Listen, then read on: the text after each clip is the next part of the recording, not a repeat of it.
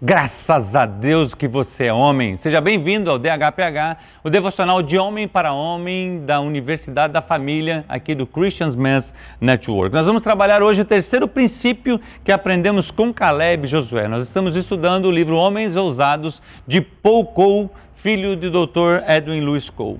Tem algo que está nos prendendo ao passado? Conquistas maravilhosas, pecados cometidos, decisões erradas ou não tomadas?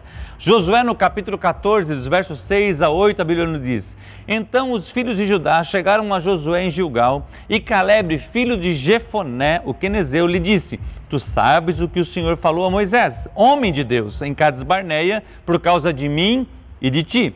40 anos tinha eu quando Moisés, servo do Senhor, me enviou de Cades Barneia a espiar a terra, e eu lhe trouxe resposta como sentia no meu coração.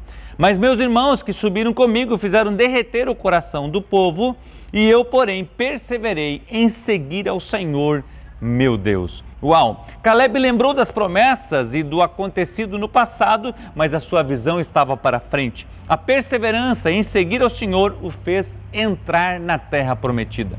Fica comigo, porque o nosso devocional de hoje é: Não olhe para trás.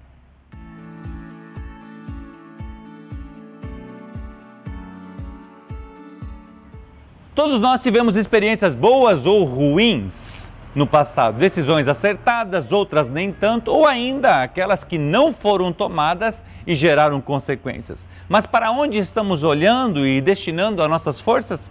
Aprendemos com o passado, mas não vivemos nele. Viver no passado, olhar para os fracassos ocorridos também no passado e remoer as tentações ou decisões que foram tomadas inadequadamente ou adequadamente, né, farão de você prisioneiros da história. E Deus não nos fez para ser prisioneiro, Deus nos fez para sermos livres. Caleb e Josué podiam ter ficado fazendo isso, pois eles tinham tomado a decisão certa lá atrás, mas foram vencidos pela maioria e ficaram 40 anos no deserto. Mas a visão deles não era o deserto, a visão deles era a terra prometida. Os alvos a serem alcançados, os legados para as próximas gerações e, acima de tudo, agradar o Senhor nosso Deus.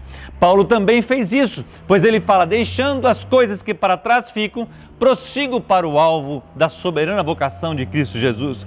Não olhe para trás com espírito de reclamação ou com a sensação de perca, mas com inspiração para seguir à frente com as mudanças necessárias a serem feitas para a glória de Deus e para alimentar os propósitos dele. A essência de seguir a Cristo é olhar para frente. Lembre, o carro tem um para-brisa e dois retrovisores. Qual deles tem tomado uma, a sua maior atenção? Muitas vezes a gente fica olhando mais para o passado do que para frente. Tem um para-brisa de oportunidade para mim e para você. Deus alimenta a cronologia da nossa vida com o futuro. Ele é uma visão de futuro. Ele tem algo. Os planos que ele tem para você é de fazê-lo prosperar. O ponto entre essas duas linhas que as duas linhas se encontram se chama presente. Deus nos liberta para a retidão, para nos tirar do pecado.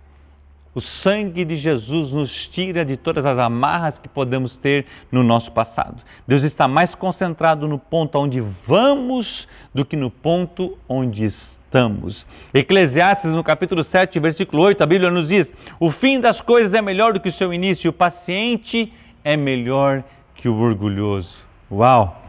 Olhe para frente, mantenha-se em movimento, não fique parado, se mova, se mexa, toma ação.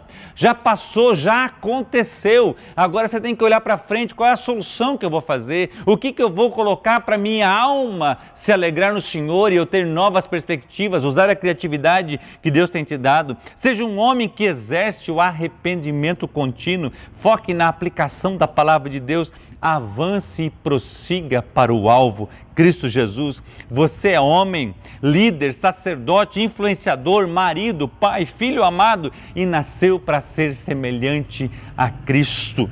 O passado não te define, pois vencedores não são aqueles que nunca falham, mas os que nunca desistem. Então não fique olhando para trás. O nosso tema de hoje é não olhe para trás. É o terceiro princípio que eu e você estamos aprendendo de cinco que nós começamos. Então não olhe para trás, olhe para frente, olhe para Cristo, olhe para as oportunidades. Deus nunca está tirando de um lugar, Ele está te transmitindo, está transferindo para um outro local. local. Por quê? Porque hombridade e semelhança a Cristo são sinônimos. Nós somos CMN, nós resgatamos homens, nós resgatamos famílias. Que Deus te abençoe e um grande abraço.